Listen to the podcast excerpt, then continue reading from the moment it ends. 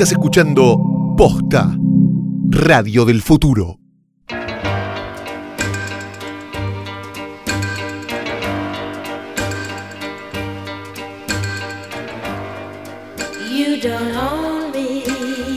Benditos los sumisos, Él los guarde. Bendito sea el fruto alabado, sea bajo su mirada, queridos habitantes de Gilead. Bienvenidos a un nuevo capítulo de Centro Rojo. Mi nombre es Fiorella Sargenti. Yo soy Ayelena Oliva y vamos a arrancar en este segundo episodio de la tercera temporada de Centro Rojo. Exacto, y nos vamos a meter con los eh, episodios 4, 5 y 6 de la temporada que ya tienen completita disponible para ver en Cablevisión Flow. Vamos a ir haciendo así esta temporada, vamos a ir siguiendo el paso paso porque la serie cambió, así que Centro Rojo también.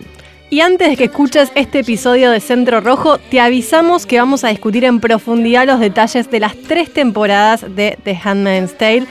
Así que te recomendamos que la veas y te pongas al día para no spoilearte absolutamente nada. Ya te dije, no la puedes ver, pero te lo vuelvo a decir. Es súper simple, súper, súper, súper, súper fácil. Las tres temporadas ya están completitas para ver todos los episodios son demanda en Cablevisión Flow. La mejor manera de ver The Handmaid's Tale, que como todos los años es el sponsor exclusivo de Centro Rojo. Pero claro que sí, en Latinoamérica The Handmaid's Tale es emitida por Paramount Channel y en Cablevisión Flow ya podés ver la tercera temporada completa, tanto en su idioma original con subtítulos como doblada al castellano, lo que te guste más. Y no solo podés encontrar esta nueva temporada, sino también las dos anteriores. Si no conoces Cablevisión Flow porque no sé, no nos prestas atención o algo, te contamos que es un servicio exclusivo para clientes de Cablevisión que te permite ver desde cualquier dispositivo la tele en vivo. Además, todos los contenidos on demand de Flow también están disponibles en el canal 1 de Cablevisión HD. Le mando un beso a mi papá que el otro día le enseñé a usarlo. Todavía no tenés Cablevisión Flow, descargada la app en tus dispositivos. Es sin cargo para los clientes que tienen el deco de Flow o en Cablevisión HD. Y si sos cliente de Cablevisión Clásico, tenés un mes gratis de prueba. Viví The Handmaid's Tale con Cablevisión Flow. Hoy vamos a hablar entonces de los episodios 4, 5 y 6 de la tercera temporada de El cuento de la criada.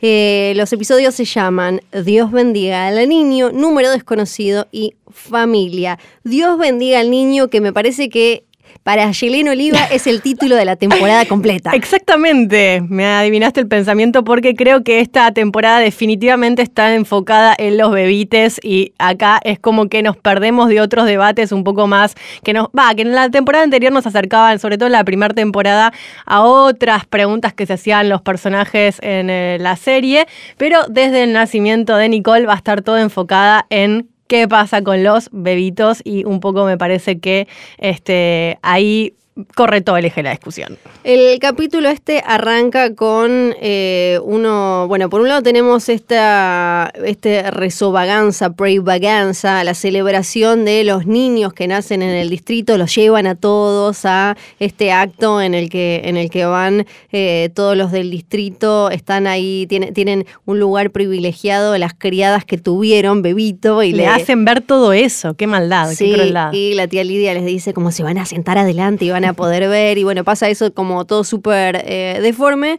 y a la vez también tenemos los primeros flashbacks después de, la tercera temporada. Los últimos flashbacks creo que fueron del episodio 11 de la segunda y me pareció muy interesante ver también cómo el, capítulo te muestra la, religión o, el rito elegido, ¿no? Es la primera vez que vemos, porque, que vemos a alguien eligiendo eh, a la religión y un rito religioso. Estoy hablando de los flashbacks del bautismo de Hannah, que te muestran ahí a June con su marido Luke y eh, Moira y, Holly, la madre de June, eh, eligiendo por lo menos eso sin quererlo mucho, ¿no? Y ahí se da una conversación interesante con la mamá. Sí pero es, es la primera vez que, vemos a alguien eh, libremente eligiendo, aunque sea por, un simbolismo o algo así, una tradición es que Jun lo que hace. De hecho, dice, ¿por qué la traemos acá a este recinto de pedófilos? Sí, Directamente, la verdad así. Eh, pero sí, me parece que esto eh, es algo que también hemos hablado en el episodio que hablamos de religión, donde tenemos, y esto es lo complejo por ahí de la trama y lo interesante, que muestra matices acerca de los fanatismos religiosos y en este caso como contracara una protagonista como es Jun, teniendo una fe en esto, pero que igual le permite hacer una crítica de los fanatismos religiosos como lo estamos viendo en Gilead, eh, con una conexión ahí superficial, diría con la religión, tranqui, con la religión, tranqui con la religión, que después hace que incluso que pueda hacer estas críticas dentro de este sistema. Sí, y la mamá le dice, "N- nunca dejes que la religión te diga qué hacer o dicte lo que haces, una cosa así, mientras también vamos viendo esto de que en Gilead están haciendo esta organización y esta organización, este- esta celebración. Lo que más me gusta de ese acto es que, bueno, un poco me gusta, admito, ver cuando no- nos muestran, eh, cuando están todas las tipo castas de Gilead Sí. juntas y, y cómo se manejan y demás, pero también lo que me gusta ahí es ver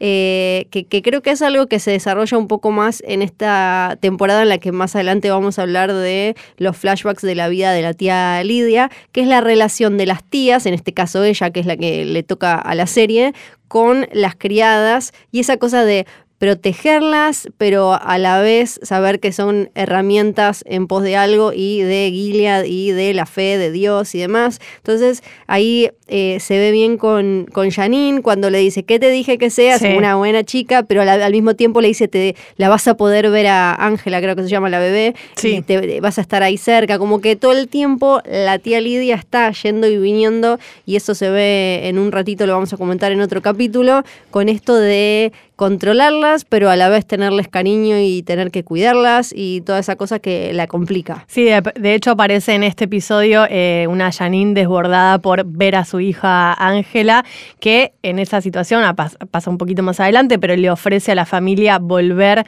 dice, "De- yo les puedo dar otro hijo. Les hago un montón de críos, le dice, te hago un montón acá, tomá, pa, pa, pa, pa, tipo les revolea fetos. Este, y aparece esta idea de, bueno, eh, ¿qué te doy a cambio? ¿Qué te puedo comerciar? ¿Qué re- relación, no sé, transaccional, no sé si se dice así, te puedo dar a cambio de que me permitas estar cerca de mi hija? Un hijo, ¿no? Y dice, claro. Y, y ahí es donde ella se desborda. Igual, Janine acá está bastante controlada y aparece la tía Lidia que... eh, ella es la descontrolada. ella es la descontrolada eh, y de hecho con una mina que no está muy mucho de sus cabales como de Janine y aparece la figura de Jun tratando de protegerla en un digo una imagen o una o una escena que tal vez no hubiésemos visto en la primera temporada de una Jun una protagonista que avanza en la protección de otra persona enfrente de todos los comandantes todas las mujeres los comandantes la tía Lidia y todo esto Muchas cosas para sacar de ese, ese evento, esa especie de brunch o no sé qué hora es, Mm. que hacen eh, después en la casa de la mamá de la hija, de, de- de la mamá impuesta de la hija de Janine, que ahora no me acuerdo, los Putnam, de, de la señora Putnam y, y, eh, su comandante. Eh, muy pésima idea llevar a las criadas. Eh, yo Y entiendo. yo porque- te las dejaría en el otro lado Sí, no como el- medio molesto Ten- tenemos que ver un spin-off, unos mini episodios de la señora Putnam que, que también trató medio de rebelarse con Serena en la temporada anterior, no salió. Mm. Eh, ahora como que trató de hacer algo bueno, le dice a Jun también, gracias, sin vos, eh, Angela, no, no hubiera sobrevivido si no hubieras estado ese día en el puente, Mm. pero pésima idea tenerlas ahí a, a- a las criadas. Yo no sé si hay algo de esto de una situación aleccionadora, como miren cómo van creciendo, digo, algo- de mostrar ese poder que tienen sobre ellas y reafirmar permanentemente Ujú. esta idea del poder que tienen de controlarlas. O simplemente es justamente para, para algo narrativo, ¿no? También para permitirnos este tipo de cruces que nos permitan ver el contacto de, de las criadas con sus hijos, que es donde uno ve esa especie de, de situación bastante crítica donde se- toda la, la estructura que más o menos tienen armada se les rompe en un instante. Sí, y lo que me gusta es, eh, podemos sacar varias cosas de God Bless the Child y eh, de, de este capítulo y de, ese, de esa especie de almuerzo, qué sé yo. Eh, una, lo que decías de eh, Lidia pegándole a Janine. Primero, bueno, Lidia que se saca y que después le termina dando remordimiento a la tía Lidia lo que hizo, se avergüenza, como después tiene un momento así.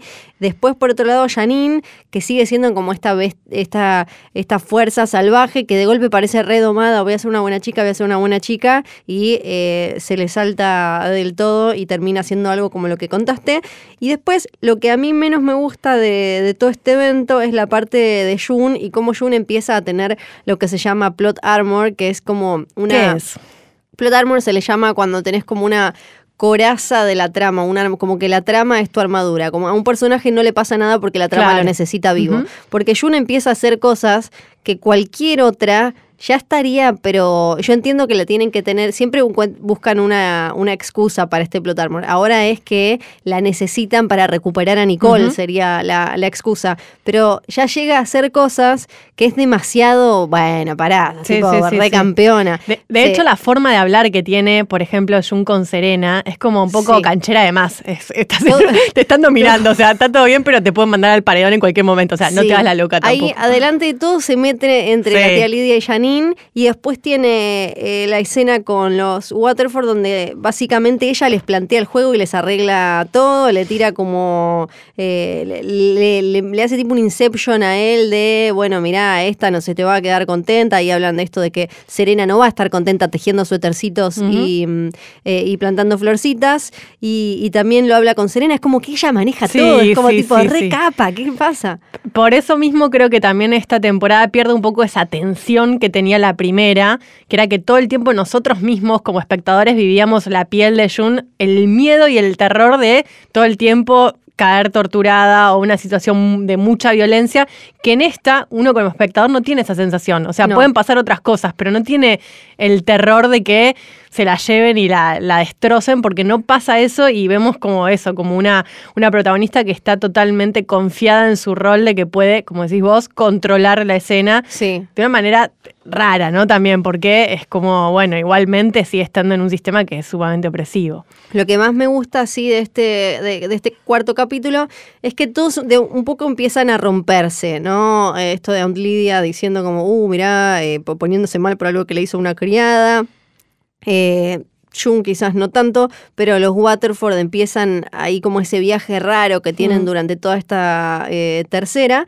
Y después de ese tan ameno almuerzo, brunch, té, no sé qué, en la casa de, los Putnam, pasamos a eh, ver eh, cerca del final las protestas en Canadá en defensa de Chicago. Y ahí me re gusta cuando tenemos esas ventanitas para espiar lo que está pasando en el resto del mundo, porque ahí vemos, bueno, aparece lo de, lo de Luke y, y vemos que en Canadá hay protestas que están defendiendo a Chicago y, vuelve, y, ahí está como todo este tema de Chicago como un lugar central en el que todavía se está dando una pelea. Sí, acá también en este episodio aparece el encuentro de Emily con su mujer y con su hijo, algo que eh, creo que lo mencionamos también en el episodio anterior, que es bastante, bastante fuerte porque vemos esta Emily que trata de recomponer, de reencontrarse con su hijo y cómo le cuesta esa situación. Eh, una Emily que como siempre decimos era súper fuerte y que en este, en, este, en este encuentro con su familia, de vuelta la vemos en una situación de mucha debilidad, tratando de rearmarse y de rearmar su vida ahí, después de todo lo que, lo que ha pasado y lo que mencionamos en, el episodio anterior. ¿no? Sí, a veces me da la sensación de que la serie no sabe bien qué hacer con las, las criadas escapadas o la vida después de... Bueno, porque Moira tampoco sabemos... No, no, pasó y es una mucho historia interesante saber ahí qué pero pasa. Me, me parece que acá con Emily empezaron un poco a darle una vuelta eh, un, poco más eh, suculenta y rica. De ahí pasamos al quinto episodio que se llama Número Desconocido, Unknown Caller, que tiene un momento bastante polémico que vamos a comentar eh, ahí dentro de un poquito. Pero para mí lo más interesante es que empieza el bardo con la compañera de caminata de June, que es Of Matthew esta mina que ya había visto a su eh, su, su, su, bebé robado en el capítulo anterior y que claramente está como remetida en Gilead. No sabemos bien por qué, porque no llegamos a conocerla del todo. Sí, este episodio para mí está buenísimo el comienzo, que arranca con una voz en off de, de Jun y que ahí sí, y un poco pone un matiz con esto de centrarse en lo del hijo y la búsqueda de la maternidad y todo esto, que vuelve la idea del deseo, el deseo sexual, del deseo con Luke, de sentirse como totalmente, totalmente destrozada por eso. De hecho, ella se hace una pregunta y dice, ¿qué hay del resto de mí? ¿No? ¿Qué hay del, resto de mí? Empieza a imaginarse eh, bailando con Luke, una noche muy fogosa de June con Luke. Eh, de hecho, dicen cuando conseguimos a, Ana. Y dice, bueno, recordaba. Sí, dice, si en ese momento hubiera pensado que nunca más lo volvería a tocar, eh, hubiese muerto. Dice, pero nadie muere por falta de sexo, morimos por falta de amor. Y aparece esa idea bueno, de vuelta de, de eh, ella dice, quiero que me nombren, quiero de vuelta que, que me abracen, quiero como existir para otra persona, no solamente estar eh, acá sola tratando de combatir a todos estos eh, males y diablos del universo, sino también sentirse apreciada y querida por otra persona en términos hipersexuales, en términos emocionales también y de contención y de un montón de cosas, ¿no? Y mm, nada, me parece que ahí hay un vestigio, una cosita de esto, de, de- de las otras facetas de, de Jung que está bueno resaltar. Sí, además empieza a aparecer ese tema también eh, medio espejado de, de manera obvio, súper de forma distinta, en el matrimonio Lawrence, en, en la, en el Sí, comandante y en su mujer, que ella también tira como una frase, si tienen claramente un vínculo de, especial, de que, que se eligen y que ahí hubo un amor muy grande y eh, eh, Sí, dice que extraña a su marido, ¿no? Que extraña eso que, que era su marido, que ya no lo es. Y ahí aparece todo el debate en torno a, lo- a los cassettes y, bueno, que termina siendo como el arma también de conexión con el afuera, ¿no? De Jung con el afuera con, cuando hace esa grabación en el, eh, sótano y le permite después eh, comunicarse con, con Luke de una manera bastante cercana por esta grabación. Armar un mini quilombito. Y porque además eh, también es lo mismo que les está pasando a Fred y Serena, que además de cada uno, bueno, después vamos viendo la agenda de cada uno y los intereses de cada uno, están tratando de reconectarse y revincularse en Mm. su manera deforme y de Gilead y de lo que sea, pero cl- claramente están, están como tratando de arreglar ahí algo que eh, para ellos se rompió y Sí, primero desde un lugar un poco hipócrita, un poco careta de esto, de decir, bueno, tenemos que mostrar que somos, si vamos, si queremos pelear por la recuperación de Nicole, tenemos que mostrar que somos una familia unida y que tenemos a la criada de nuestro lado y que tenemos a, la- a la- a las tías, a las Martas, a todo. Ahora, también empieza a aparecer eh, esta, esta, digamos, esta mm, posición más rupturista de, Serena, en su momento aliada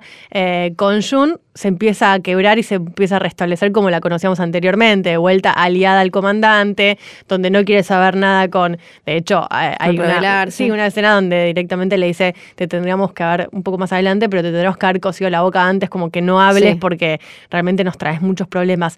Y mm, nada, esa alianza que uno pensaba que se iba a establecer entre Jun y Serena, eh, desde el feminismo, un lado más de eh, alianza de género, eh, no está. No, y eh, Fred empieza a hacer, lo, eh, empieza a ejecutar esta idea que le puso Jun de meterla a Serena un poco más en, en el mundo político o en la toma de decisiones, y ahí Serena logra ir a esta reunión de comandantes, algo que me llamó la atención, no tanto en cuanto a, a tema y posible debate, sino en cuanto a información que me gusta ir agarrando esos cachitos, es que evidentemente o tienen hackers o algo así en Gilead, porque en esa reunión hablan de los registros médicos de Nicole, Sí. pero en Canadá, o sea Sí. que de alguna manera los, los consiguieron, o sí. tienen espías, o tienen... Sus servicios de inteligencia. Exacto, tienen cuando, cuando, cuando le tiran como, bueno, acá tenemos los cosas. Pesa 52 gramos. Claro, y yo ah, como, quiero saber todo, quiero saber cómo consiguieron eso. Eh, pero está bueno ahí como. Ahí empezás a ver cómo Fred no pierde las mañas con esto de hacerle creer a Serena, aunque sea por un ratito, como sí, vení, sentate en la mesa de los varones, podés Sí. tomar decisiones. ¿Vos qué opinás? Decinos, qué sé yo, después sácate. Sí. Que bueno, después con el, el pasar de los capítulos vamos ahí viendo que cada que uno tenía como su. Está un poco más estereotipado todo, porque ella, ella que hace va y se desborda, llora, emocionalidad. Mujer, emoción, emoción en una reunión política donde me hubiese encantado estas cosas un poco con, con más grises, ¿no? Que no sean tan simples de, de- de la lectura tan, tan lineal, ¿no? Me hubiese gustado ahí una Serena hiper combativa, súper racional, porque ella también tiene ese costado, muy ambicioso también. Eh, compitiendo en un ámbito hipermasculino, pero lo que vemos es una Serena desbordada, llorando, diciendo quiero a mi hijo, quiero, quiero, quiero reencontrarme con ella, eh, y lo único que me interesa es eso, no me importa cómo lo hagan. Entonces, eh, bueno, ahí aparece el hombre de vuelta contenedor, el que le, le posibilita y le va a dar la garantía de que pueda reencontrarse con su hija y todo esto una especie de alianza un poco estratégica entre ellos, donde de vuelta también la masculinidad típica y la paternidad como as- asociada a la masculinidad tradicional de esto, el hombre no siente nada, el hombre resuelve la, el de la mujer, ¿qué sí. querés verla? Él, él no, no tiene ninguna Sí. emocionalidad con, con el hijo, con que tampoco... Es una valija, un bollo. Y sí, es además, como, bueno, ¿qué. ¿dónde querés? Toronto, dale, tomate un avión y andate a Toronto. Pero es, es, es una posición, o sea, muy distante la que toma también Freden. Entonces, Sí, total. Acá es donde yo al principio dejé de entender a Serena, después quizás si te pones a pens pensando que eh, o creo que hay dos formas de verlo, o con, después lo vamos a, comentar cuando terminemos la temporada, pero o ella eh, fue como súper lista y en un momento se, se pasó de calculadora y empezó a trabajarlo a Fred en pos de volver a, a Nicole, o ella está totalmente tomada por mm. su, su, útero mm. y es como una demente que, mm. que incluso que, que, ni siquiera se dio cuenta en el momento cuando colaboró para hacer Gilead y todo. Estaba tan enferma de Bebito que lo único que quería era Bebito, que no se dio cuenta de todo lo que quería pasar y ahora no puede leer y se quiere matar porque no puede leer, porque no puede escribir, no, tiene, no tiene Bebito, no tiene... Es como... Para mí sería mucho más interesante ver eso, ¿no? Ver como las escenas que vimos en la temporada anterior de una Serena tratando de, armar lío ahí adentro. Eso como sería como más interesante porque es más como genera más contradicciones, no, no es tan fácil de leer. Eh, una Serena que incluso aboga por es, como esto, ¿no? Aboga desde un rol hiperactivo por un por el rol de la mujer pasiva, ¿no? Sí. Este, que eso un poco es lo que veíamos la otra vez con en definitiva que era ¿por qué le cortaban el dedo? Porque pedía leer la Biblia para que la Biblia decía y que bueno, las sagradas escrituras estas decían que la mujer eh, se quede calmada y, entonces es como toda una contradicción que, te genera más preguntas, ¿no? Eh, que este rol como bueno, aceptando esa condición de, de mujer como dominada en este sistema y tal. Sí, y el vínculo con Jun, acá que aparece con Jun eh, accediendo a hablar con Luke para que eh, ella pueda ir a. ¿Qué momento ese? Súper tenso. Sí. O sea, la verdad a mí me generó como. ¡Ay, ¿por, qué? Quiero llorar. Mm, porque, claro, acá tenemos una mina que ya tuvo chances de escaparse de Gilead para estar con él, no se terminó de escapar, le mandó un bebé que tuvo con otro tipo. le mandó, un bebé, tipo, tomá, tuviste con otro. Y no me violó, fue porque quise. Hijo de puta. Esto, y el otro chabón como recibiendo el bebé, yendo a protestar, que yo, y para colmo le dice, te mando una rubia turra que ayudaba a que me violaran para... Eh, y, y ella que, la, bueno, toda la relación de Jun y Serena. Sí, pero es, la primera vez. el corazón de la, serie. ¿Es la primera vez o no que habla, que, eh, que Jun habla con él y lo escucha? Sí, tremendo. Eso es fuertísimo, además con. Porque hubo intercambio de papelitos, qué sé yo, pero nunca la voz ahí en vivo, en directo, la verdad es fuerte y el chabón súper desbordado.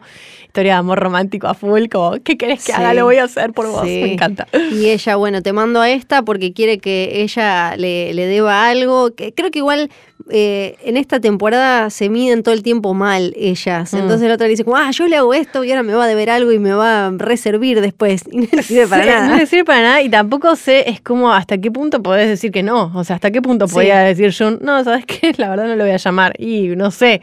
O sea, o sea, lo podían haber negociado de otra manera sin ningún tipo de inconveniente, pero aparece ella como, y yo estoy poniendo las condiciones de esto, me vas a deber algo que finalmente, como decís vos, no le debe nada y queda todo ahí en el tintero. Entonces ahí Serena va a Canadá eh, a, ver a. se disfraza de ciudadana del mundo.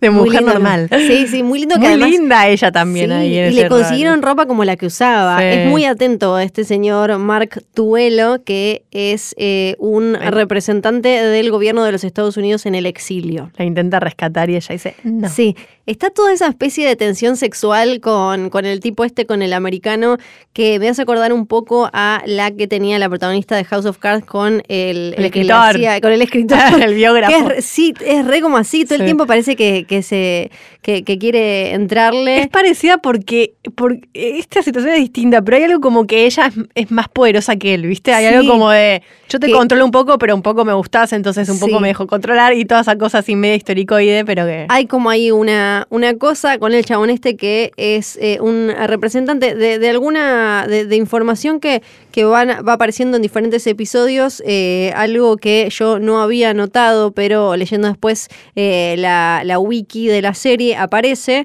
que el gobierno eh, de los Estados Unidos, este en el exilio, tiene una bandera con dos estrellas, la, la, capital de este nuevo Estados Unidos exiliado queda en Alaska y tiene solo dos estrellas la bandera porque los que quedaron enteros enteros son Hawái y Alaska. cualquiera, pobrecito. Sí, les quedó. Y lo tienen, bueno, a este. Le quedó todo lo, claro, lo es, sí, lo que queda en la periferia. Y como cachitos por ahí, por bueno, ahí. Chicago peleando y eh, cosas así.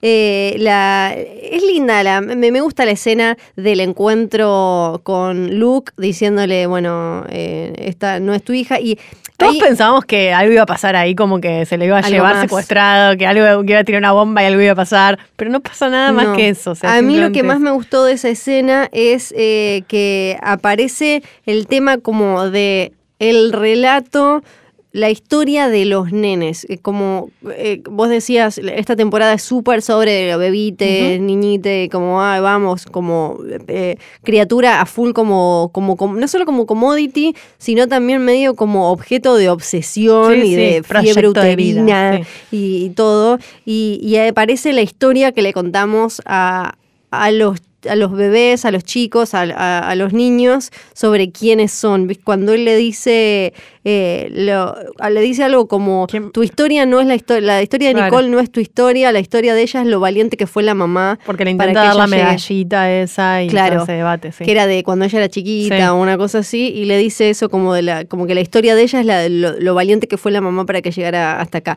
Creo que ahí es donde eh, hasta ahora en la temporada quizás más se acerca a Margaret Atwood y, todo lo que ella siempre mencionó eh, que, que tuvo en la cabeza a la hora de escribir sobre niños apropiados y demás. Sí, es cierto. Y después aparece, después de eso, inmediatamente eh, el eh, primer, la filmación del primer video, la grabación del primer video, que va a ser después una serie de videos donde intentan mostrar esta cosa de familia cerrada, pidiendo eh, por la recuperación de Nicole, diciendo directamente que Nicole fue raptada por un fugitivo eh, y que Nicole depende de Gilead y una campaña muy fuerte, de hecho, eh, que es una campaña que es pública y masiva dentro de Gilead y que trata de generar su rebote también en el exterior. Muy polémica también ahí porque eh, obviamente lo primero que vemos es cómo usan la figura de Jun para legitimar todo eso. Eh, de hecho, esto de que hasta le cambian la ropa, le ponen una ropa mejor Sí. para que se vea bien. Más fancy, la pone Sí. más chetona. Sí, sí, eh, hace que, no sé, empecemos a ver algo que después se va a desarrollar en el siguiente episodio, que es esta imagen que quieren dar en el exterior. Sí, y creo que esa es la semillita de el, el Fred político, el Fred que, que empieza ya Mm. a pensar, la tenemos a Serena que cada vez se desquicia más a partir de este Sí. capítulo con Nicole, Nicole, Nicole, Nicole, pero esa ¿Mm? chica no tiene nada tuyo, Nicole, Nicole, Nicole. Nicole, eh, que, que claro, lo único que la vincula es que ella hizo las primeras veces que, que Nick básicamente la forzó a Jun a tener eh, sexo con Nick y ahí terminó en Nicole, es como Sí. todo lo que... Y lo que estás diciendo es cierto porque acá empieza, o sea, Fred en absoluto está haciendo esto porque tenga un No, tipo de claro. apego ni por Nicole ni por, eh, por eh, su mujer y por la condición y la salud mental y emocional de su mujer, sino que lo está haciendo por también mostrar como a- construir una carrera política, ¿no? Y mostrar, de hecho después lo vemos cuando llegan a, Nueva- a Washington, que está esta cosa de mostrarse como el que está pudiendo sortear de manera eficiente eh, una crisis muy y que, que- que es de interés público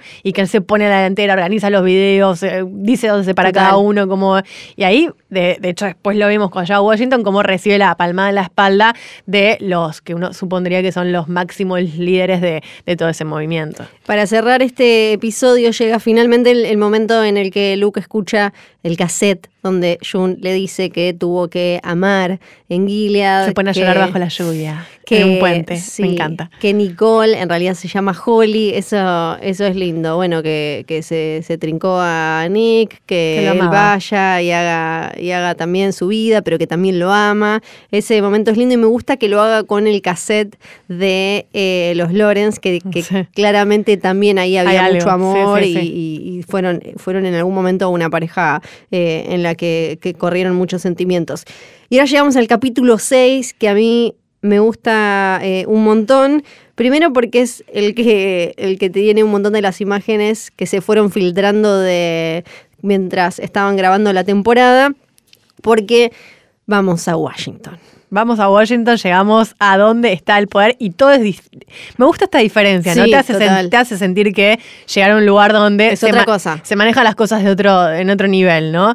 Lo primero, la imagen esa que vemos mientras suben las escaleras mecánicas y vemos a las criadas con la boca tapada, algo que hasta el momento no sabíamos, algo también muy fuerte y de hecho que, que conmociona mucho a la propia Jun también cuando intenta sacarle tema a una de las criadas y ve que tiene la boca directamente cocida. Cocida. Eh, muy fuerte eso. Porque ahí se da cuenta que ella está mal, pero hay gente que está, Está peor, peor, porque que ahí se, puede ser más estricto. El nombre del episodio en, en español le pusieron familia, en inglés es household, Household. Que, que es una palabra que también está, no, no está relacionada tanto solo como familia de humano, miembros, sino como casa, como, como familia en ese sentido fuerte de grupo de personas Que unidas que habitan, habitan sí. en un lugar porque el tipo que aparece, el comandante, que en realidad es un eh, high commander, es como un capo de comandantes, eh, es todo así, es como tienen seis pibes, tres varones, tres nenas, Eso, una casa enorme, una por ahí así, es como todo así. eso raro, ¿no? Porque uno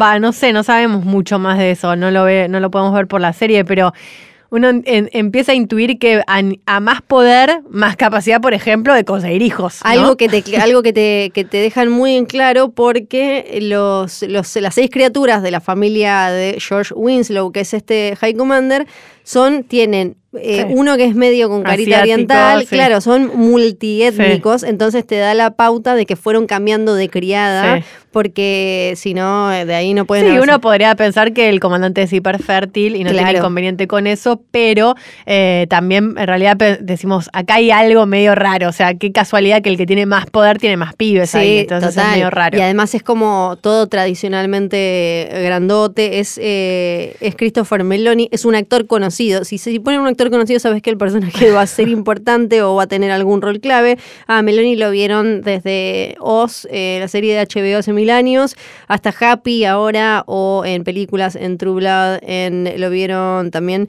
en eh, La Ley y el Orden, ya lo dije. ¿Cuál me estoy olvidando? Bueno, creo que ya dije un montón.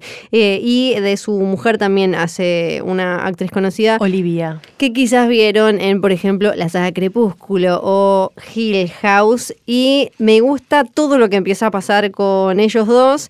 Ahí empezamos a ver que este High Commander de alguna manera o, o pertenece al comité de, eh, lo- de los Sons of Jacob que manejan Gilead o es algo ahí que está muy directo porque te- al toque te dejan en claro que el chabón toma decisiones. Sí, toma decisiones y también eh, nos acerca una idea de familia que hasta el momento no teníamos, porque la mayoría de los casos es un solo hijo Claro. o dos, en su defecto. De hecho, eso lo dice una de las Martas. Dice, yo lo máximo que vi en una familia fueron tres hijos, nunca vi tanto. Y de vuelta algo de la frescura de los chicos, ¿no? Como generar algo como, viste, la válvula de escape ante un... Sí. Todo es como súper tenso, súper racional, medio al extremo, súper estratégico, y aparecen los nenes y rompen todo ese clima.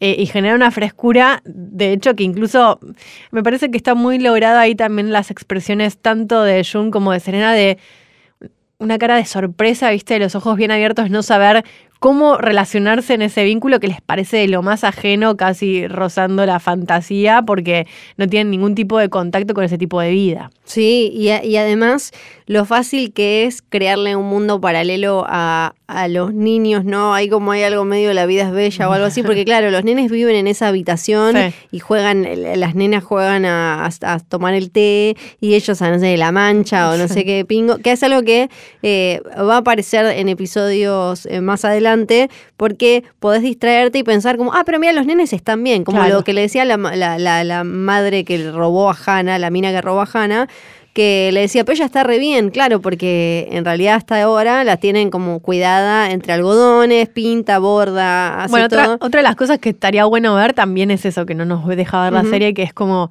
los chicos, a ver, construyendo ahí su subjetividad, ¿qué pasa? ¿Qué pasa con ¿Qué eso? preguntas ¿Qué empiezan preguntas a se hacer? hace? Porque obviamente, o sea, si cual- digo, cualquier nene a los cinco años empieza a decir, che, ¿quién soy? ¿Dónde ¿Por quién- qué la criada tiene la boca tapada? Por, claro, claro. ¿Por qué yo soy un color? Porque el otro de otro, viste, como un montón de cosas que, que estaría bueno. Por ejemplo, un diálogo de esos estaría espectacular que reproduzcan porque genera un montón de preguntas. De hecho, incluso lo vemos a veces esto, ¿no? Los diálogos con los niños permiten cosas que son mucho más profundas y más estructurales. Lo vemos con Emily cuando se junta con su, con su hijo. Vos, eh, vos querés un agrandaditos Gilead. Y la verdad no estaría, estaría, estaría bien, no estaría mal, porque les permitiría saber un poco más cómo, cómo ellos van Claro. construyendo su propia ficción, los adultos, cómo van Sí. construyendo ese relato de ficción con las nuevas generaciones que no que ya nacieron ahí y que son la, primera generación nacida en ese, en ese lugar. Y acá también creo que empieza a destacarse más algo que, que tiene que ver con eh, lo que vos decías sobre Fred y la construcción de poder que empieza a ser más tradicional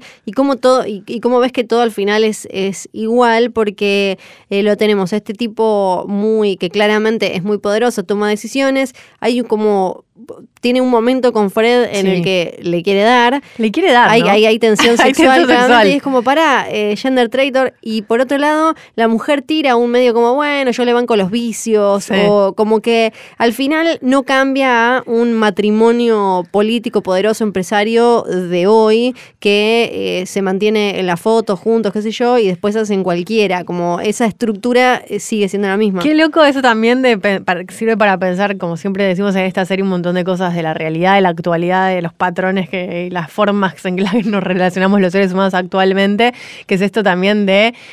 En ese momento vos no, s- o sea, no sabes si es tensión sexual, si se le, le quiere ¿Lo dar ¿Está probando? o, o es simplemente, es muchas veces cuando hay una relación de poder laboral, también está esto, mira que, viste, por poco palmadita la cola, o sea, si quiero hago cualquier cosa, Claro, es poco muy vos. claro. Y es como, epa, y el otro se queda en una situación como medio rara, que no sabes si va a avanzar en ese camino o no, pero es como, mirá que te puedo controlar de manera mucho más integral. eh, incluso está bueno que lo hagan con, con un varón porque de vuelta es algo que no, nos pone más, nos abre más preguntas que respuestas en todo esto, eh, que es además eso, ¿no? Bueno, ah, entonces si él me da, eh, no sé, el- tal lugar en Washington, ¿yo tengo que ceder a todo esto o no? ¿Cómo Y es? Acá es cuando cito a Star Wars porque ya lo dijo Qui-Gon Jinn, siempre hay un ¿Lo pez más grande. de vuelta? No tiene nada que ver. ¿Por qué está citando Siempre esto? hay un pez más grande y creo que esa, ese momento nos lo que hace es mo- mostrarnos esto, como cae Fred a Washington, como dice, bueno, a ver qué onda acá, yo vengo como así, en- en Acá mi- juego al pool, y de golpe el otro, el otro que hasta físicamente es Sí, más más grande, grande. no solo que tiene más poder y todo, y lo, al toque lo, Sí. lo ubica. Y lo que decías de Washington me encanta, porque no hay que olvidarse que lo, lo que cayó, lo primero que cayó, el lugar Mm. más destrozado y donde pasó todo, es, eh, es Washington, es la capital, así que está buenísimo ver cómo se van organizando.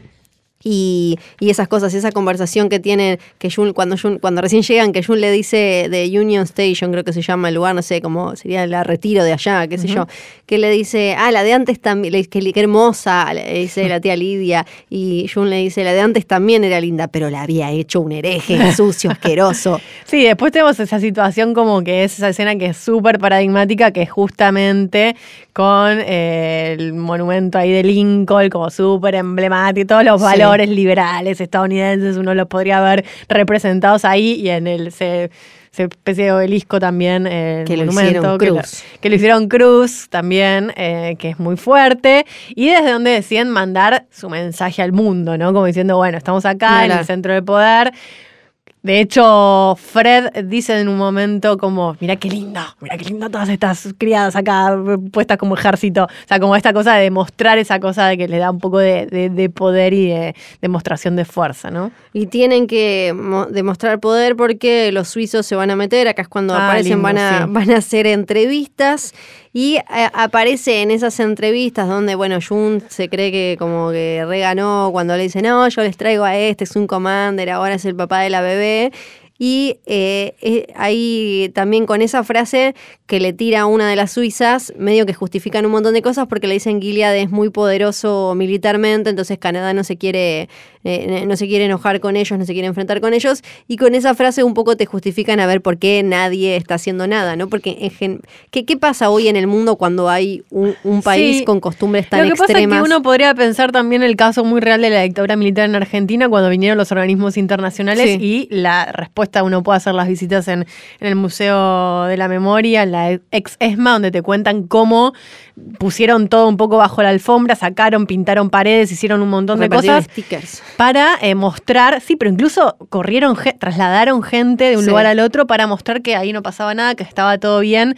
Digo, si uno lo piensa en la ficción, suena hasta forzadísimo y pasó acá en la realidad y fue súper fuerte esto de, bueno, ¿cómo hacemos, cómo maquillamos todo esto para que parezca que acá no está pasando nada? Y hasta dónde tiene lugar un organismo internacional en lo que es el control, por ejemplo, en este caso de derechos humanos, cuando eh, tenés el poder político, el Estado controlando y digitando todo, o sea, ¿podés realmente por una visita de 15 días saber qué está pasando? Podés saber muchas cosas, claro que sí, pero también te queda muy limitado y es las preguntas que uno siempre se hace en términos de análisis de regímenes autoritarios y lo podemos pensar en el caso de Venezuela actualmente, ahora con la visita, por ejemplo, que tuvo Michelle Bachelet eh, con el grupo de la ONU, ah, y se reunió con Maduro todo termina sacando Maduro diciendo, ah, todo bien, la verdad que la pasamos bien, y después saca un comunicado lapidario donde dice, che, tortura, 5.000 eh, muertos por esto, o sea, como realmente sirve, sirve, es importante, pero eh, bueno, hasta dónde pueden llegar, seguramente muy poco. Y cuando veía, cuando la Suiza está, eh, ahora después vamos a hablar de, Nick, pero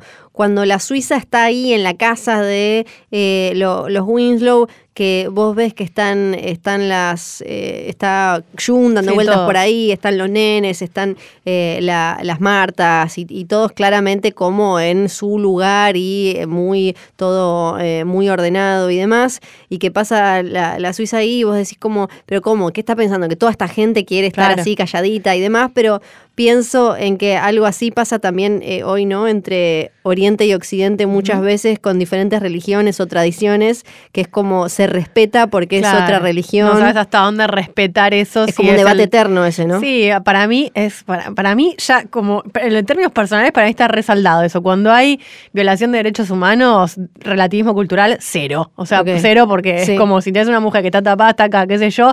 Ay no, la religión, bueno no, esta mina no está pudiendo elegir todo bien, pero está condicionada por, digo, si lo decimos incluso en cuestiones de sociedad patriarcal y decimos hasta dónde podemos elegir con la maternidad, por ejemplo, hasta dónde realmente las mujeres de Capital Federal, con formación universitaria, etcétera, podemos elegir ser madres o no cuando estamos criadas en un sistema así. Imagínate una mina que está tapada con una burca hasta, hasta la nariz, eh, ¿cuánto puede decir realmente? Entonces, hay debates muy interesantes. Hay, un libro, eh, hay un libro que no me voy a acordar el nombre ahora, pero que se llama algo como no es, no es cuestión de la burca o algo así. Después lo podemos pasar por, por las redes sociales, pero que está bueno, que son una serie de ensayos acerca de, bueno, cuánto deciden y cómo juega, por ejemplo, un análisis feminista en sociedades musulmanas, ¿no? Que es todo un debate súper grande y hay posiciones encontradas con eso, ¿no? No es que hay una posición cerrada de hasta dónde pueden decir las mujeres si se ponen un velo o no, ¿qué, qué, qué, está jugando ahí? ¿Qué patrón está jugando ahí? ¿Realmente la mujer está decidiendo y tenemos que respetarla por eso? ¿O hay un montón de condicionamientos sociales, culturales y religiosos? Claro, pensaba en todo eso cuando la Suiza caminaba ahí entre ellos. Y eh, ahí aparece el tema de, de Nick y qué es lo que hacía antes y si es de fiar o no es de fiar.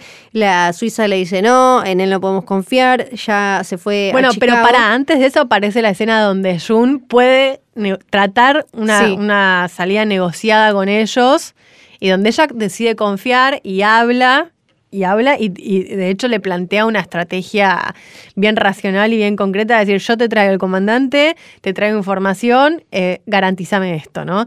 Algo que hasta el momento nunca se había dado dentro, dentro de ese sistema, la posibilidad de encontrar una válvula de escape dentro del sistema mismo, ¿no? Que Serena le dice, eh, no seas estúpida, no seas estúpida, pensa lo que vas a decir, tarada. Pero bueno, ella finalmente usa eso y lo usa muy bien, con un riesgo eh, altísimo, Sí, porque que no sabemos qué puede pasar con todo Ahí eso. lo, lo que, que uno puede pensar de por qué es que Jun está tan metida en su propia historia que no term- le podría haber dicho por qué no te fijas, te vas a fijar que acá eh, a mano ya tengo una tipa sin un ojo, Claro. eh, otra debe ¿Qué le pasa faltarle ahí? la lengua, la otra le cosieron la boca. No es tan difícil Claro, encontrar, totalmente. eh, encontrar eh, gente torturada ahí nomás, pero se lo que po- podemos decir es que ella está tan en la suya con Nicole y con Hannah y demás que solo pensó en esta, esta- esa estrategia que parecía buena. Pero el planteo está en eh, Fred no es el padre, no es el Sí. padre biológico, entonces él no puede puede decidir eso. Y un Sí. poco ahí empieza todo. Entonces, ¿quién es el padre? Nick. Bueno, tráigame a Nick. Y ahí empieza todo ese debate.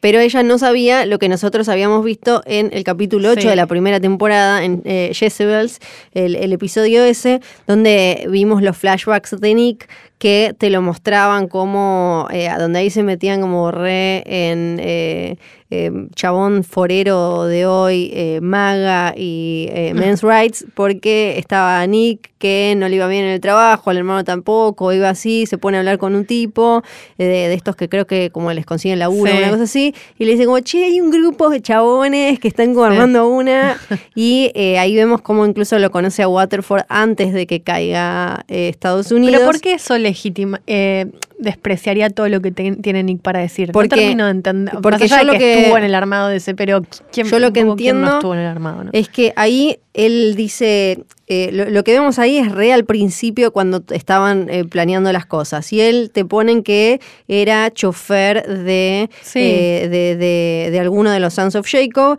Y él le preguntan, están ahí organizando lo de las handmaids, de las criadas, y le preguntan qué le parece.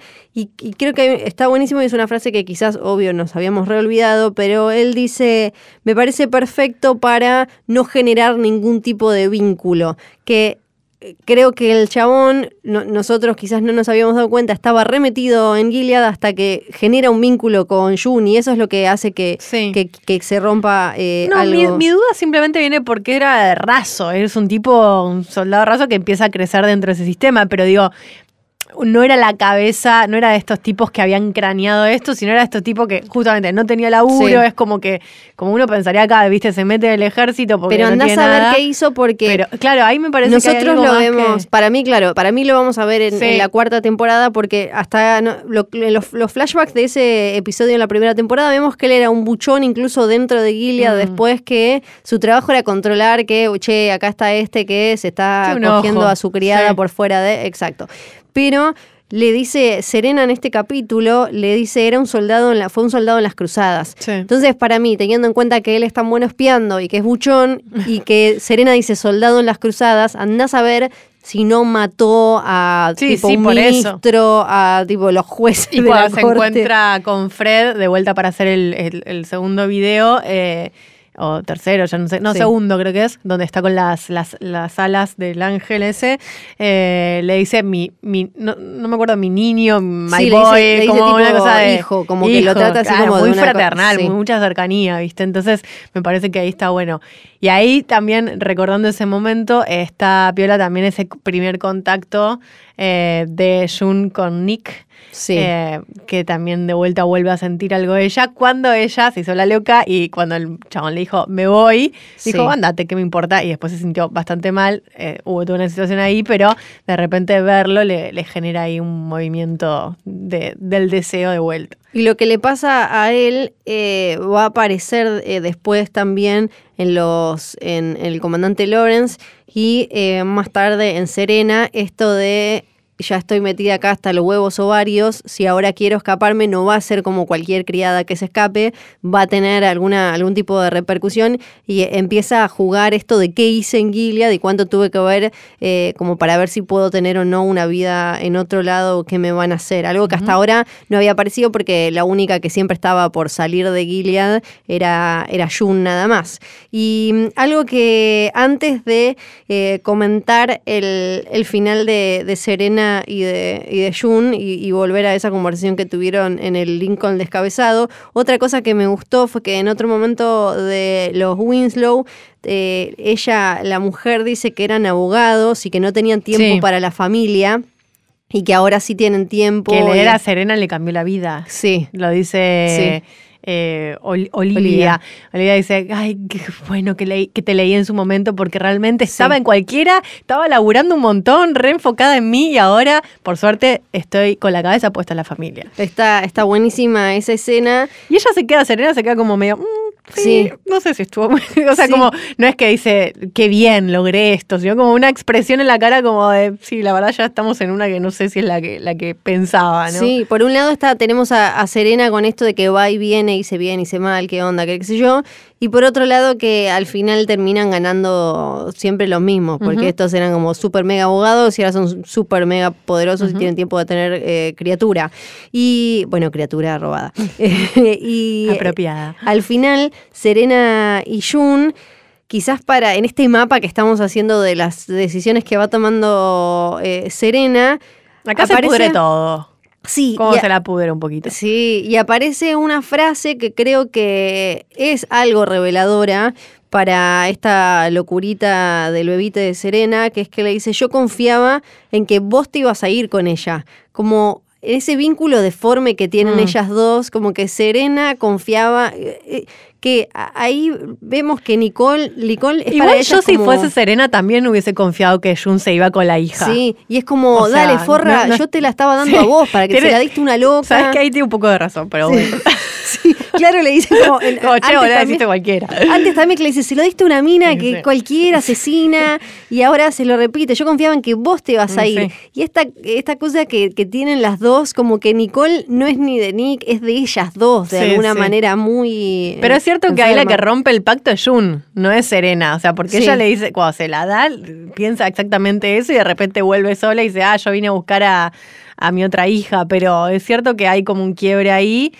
Y también, digo, acá poniéndonos del lado de, de Serena, eh, hay un quiebre con la confianza, porque ella confió lo que su, su, iba a decir objeto, pero es realmente casi su objeto más preciado que su hijo, su hija, eh, y en ese momento siente como una traición a los códigos que había establecido con, con, con Jun, ¿no? Entonces Sí. aparece esta idea de, de eso y una mm, presión muy fuerte y una chicana fuertísima de Jun cuando le dice, vos no sentís nada, Serena, o sea, correte un cotado. No sabés querer. No sabes querer, no tenés nada en tu interior. Armaste todo este bardo para tener a alguien y no tenés a nadie. Claro, y no tenés a nadie y ella se queda medio así Sí, como me copa que esto de que la, la Serena del pasado, la, la que escribía los libros y daba las charlas, como mencionaste recién, vuelva todo el tiempo medio como a, Sí. a atormentarla de alguna Sí. manera, o, o para bien o para mal, porque al final logró un montón de cosas plantando esas ideas, pero por el otro lado Sí, sigue lo- ahí sin criatura. Vemos un poco eso, eso que le dice Jun. Es como vemos una Serena que, che, es porque realmente quiere un montón a Nicole o porque tiene una sensación de vacío existencial que hace que vaya por este lado y que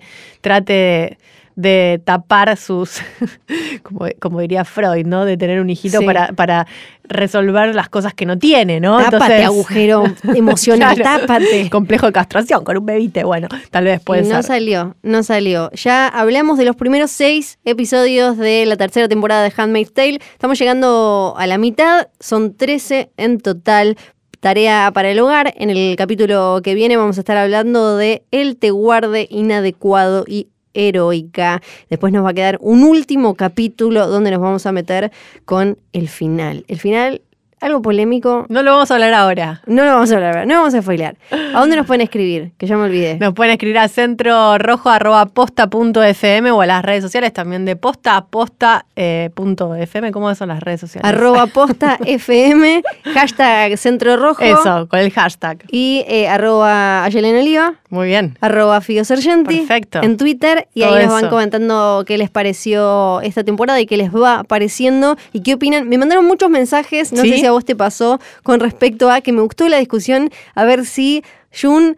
¿Qué le pasaba con Nicole y con Hannah? Y había gente que me decía, bueno, pero es normal que se quede donde está Hannah porque con Nicole no tiene vínculo. No tiene onda, todavía no pega onda. Me parece que The Handmaid's Tale no- nos saca tanta conversación sobre lo que es la maternidad, Sí, la sí, maternidad biológica, la, la- la otra, la deseada, la no deseada, la- y que, que me, me parecía como, porque era como, claro, no, esta solo la tuvo, pero después tipo la largó, Claro. y ella no la quiso, no la buscó. Entonces como Ja- con Hannah tuvo más vínculo porque era más grande. Bueno, para eso estamos aquí, para debatir todos esos Todo temas. eso. Así que escríbanos, nos reencontramos en un próximo. Hasta luego. Chao, chao.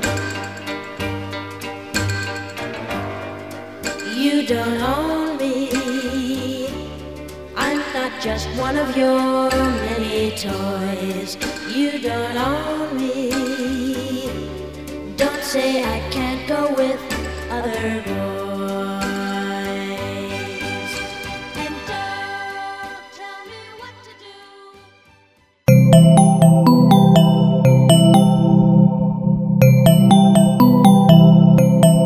Estás escuchando Posta, Radio del Futuro.